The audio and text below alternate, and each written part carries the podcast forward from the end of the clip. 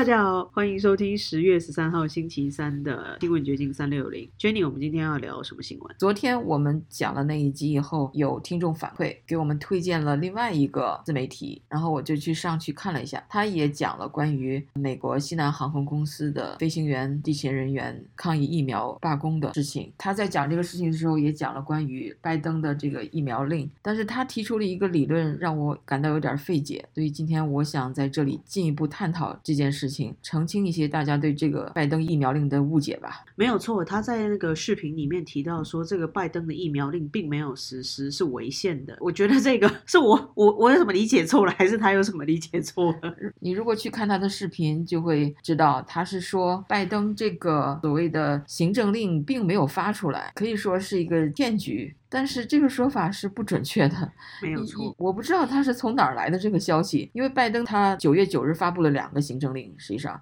一个是联邦雇员的必须打疫苗的一个 mandate，还有一个就是跟联邦政府有 contract 有合同的外包的那些私人公司的超过一百个人也必须员工都得打疫苗的这么一个行政令。所以这个在白宫的网站上都是有记载的。唯一的我想有可能这种理论生出来的原因，就是因为白宫。在第二个行政令，就是关于跟政府有合同的员工在一百人以上的大公司，他们的这个行政令是需要 OSHA，就是美国的劳工部职业安全与健康管理局制定进一步的细则，而这个规则直到今天还没有出台，可能他是说指这个吧。但是这个行政令是有的，并不是假消息。对，就是他可能解释的没有那么的准确，而且让人家产生很多误会，一般的人就会以为哦，这个行政。令没有发出来，因为这根本是一个骗局。但事实不是这样，他是发布了这个行政令，但是没有规定细则，没没有出台细则，而且也没有一个日期，就是生效日期，所以的确是很多未知数。但是呢，拜登他这个疫苗行政令为什么这么不得人心呢？第一，他的确是绕过了国会，所谓的 rule by decree，就是一般是那种独裁者才用这种方式。如果直译过来，就是法令统治，意思就是说允许一个人或一个集团快速的、不受质疑的颁布法律。主要是独裁者才使用这种，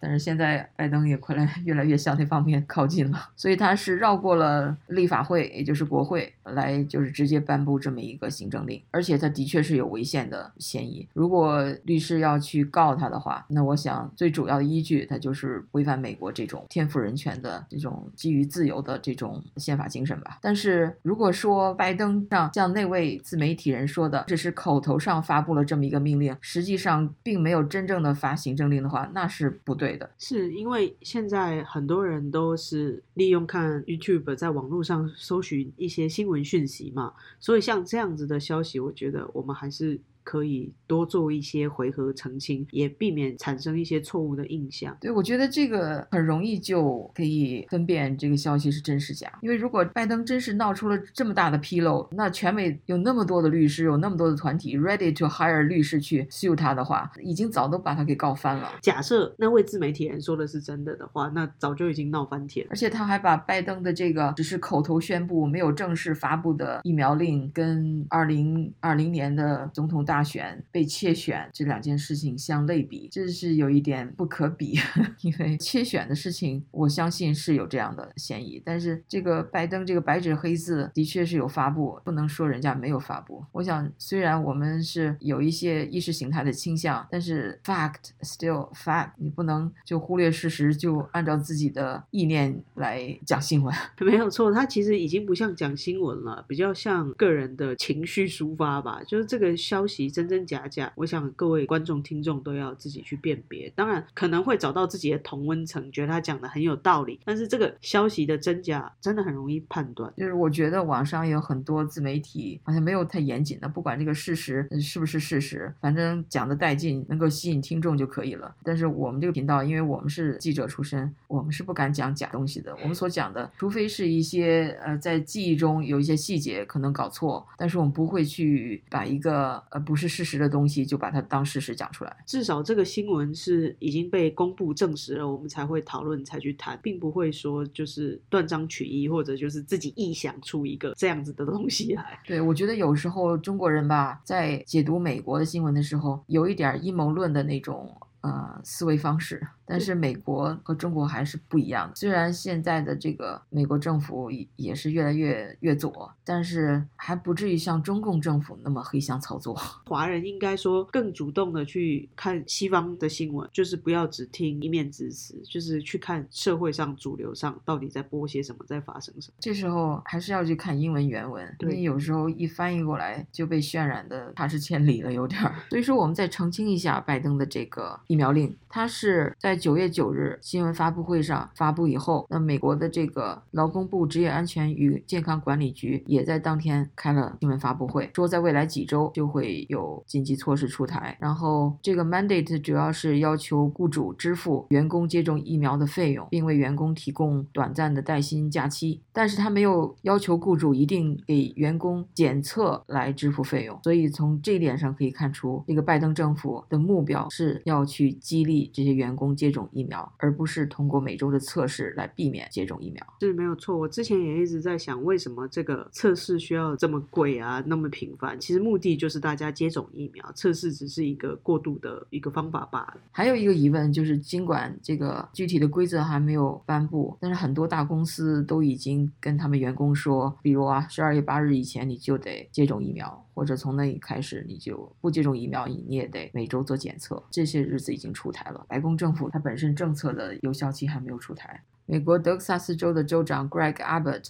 在十一日在 Twitter 上宣布，我颁布了一项行政命令，禁止德克萨斯州的任何实体。进行疫苗强制接种，我还把这个问题加入了特别会议议程。COVID-19 的疫苗是安全有效的，是我们对病毒的最好防御，但应该始终保持自愿，而不是强迫。这就是他在推特上发的 message。我觉得还是蛮理性的嘛。但是问题是，好像这些大公司，至少 Southwest 还是听了总统的，而没有听德州州长的。就像我们昨天讲的，这个西南航空公司，它的总部在德州，而德州的州长又颁布法令。不过他也是刚刚颁布，可能也还没有反应过来。不像拜登这个九月九号就已经颁布了，所以现在各个公司可能都是要面临我听联邦的还是我听州长的问题嘛？假设他在德州，对，这就给人印象好像现在政府有点闹着玩，好像大家都在演戏，都在 play a game，以前那种高大上的感觉了，就好像政府说一句话是非常有效率。现在政府之间都在互相抵触，一些官员，包括那些卫生官员，包括 Dr. Fauci，他的前后矛盾的言论多的是，就比如那个口罩就是一个笑话，是一开始不。不让戴，后来戴一层还不行，还要戴两层、三层，就是政府官员已经成了笑话了。那你让老百姓怎么信服呢？对啊，如果失去了这种比较可以信赖的准则的时候，民众的确是会越来越不相信政府，然后也没有办法去配合政府的行政任何的命令。而且美国这个联邦制传统上就是比较讲究个人主义，比较讲究独立自由的。那现在这个国家已在意识形态上已经分裂的很厉害了，所以很多人就说，咱们就干脆分家吧。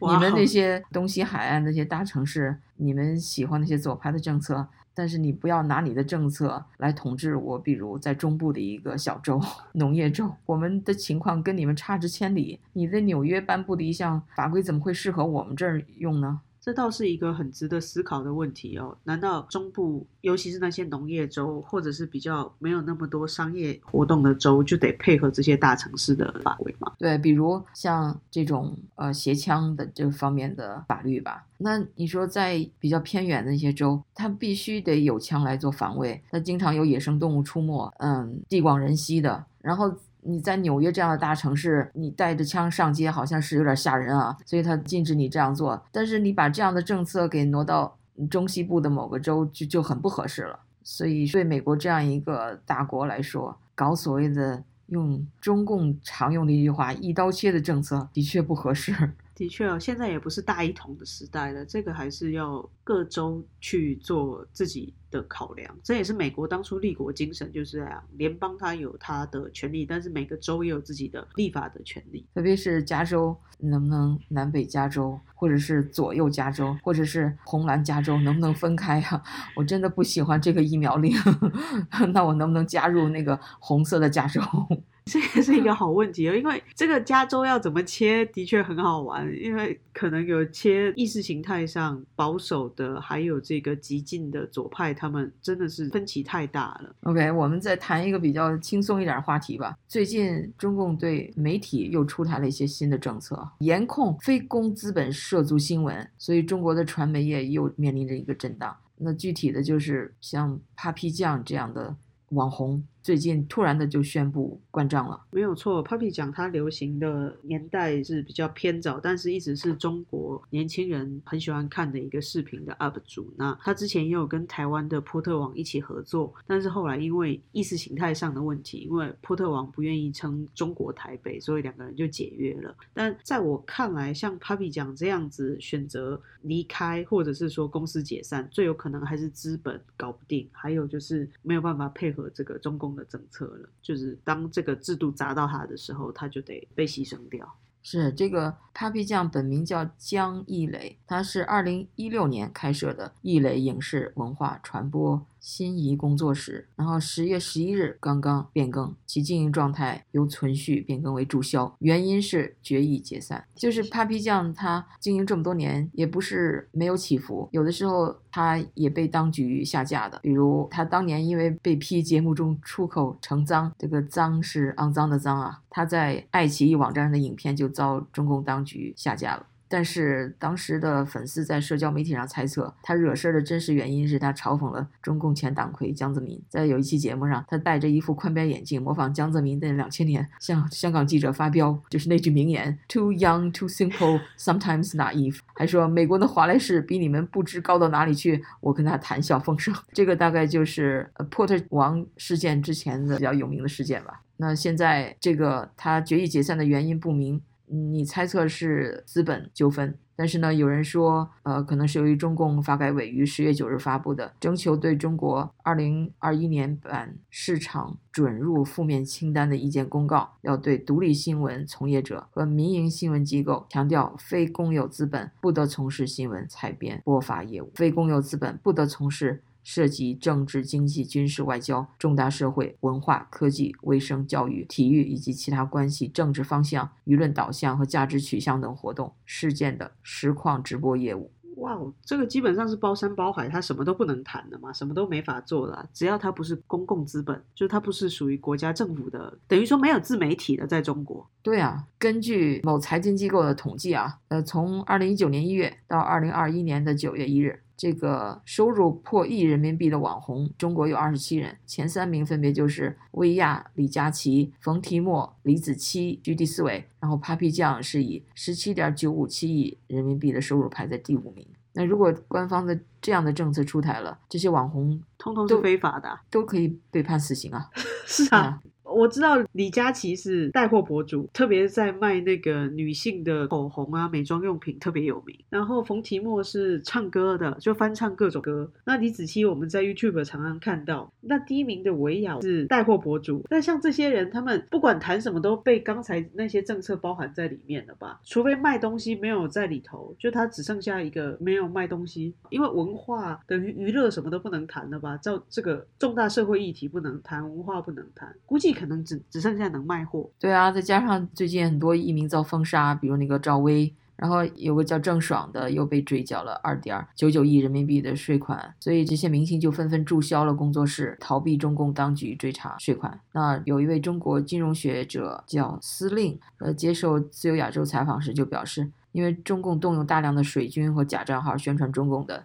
意识形态政策，而大批粉丝令当局忧心明星带来庞大的饭圈的号召力，会导致娱乐圈自由化思潮不可控制。就是说，只要你成行成市了，中共就开始不安了，就怕你的这种影响力逾越了共共产党的权利。对。其实这里面也提到郑爽，我不管他曾经犯过哪一些错误，但真的也是一个可怜人啊。这几天也突然在那个 Instagram 发了一个骂中共的长文，那后来是删掉了。像他们这种艺人，有很多都只是被推到前面去做一个牺牲，或者就是像我们刚才聊到的，当他的那个粉丝群太多了，然后影响力超过了国家权力，甚至会让中共感到恐惧，所以他们就通通被整顿。对，郑爽。这 Instagram 上说，谁说没背景就站不住，没靠山就得倒？中国腐败成这样的话，那是大问题，而不是习惯问题。正常说，哪个明星没加入空手套白狼的股市操作？只罚他一个无背景、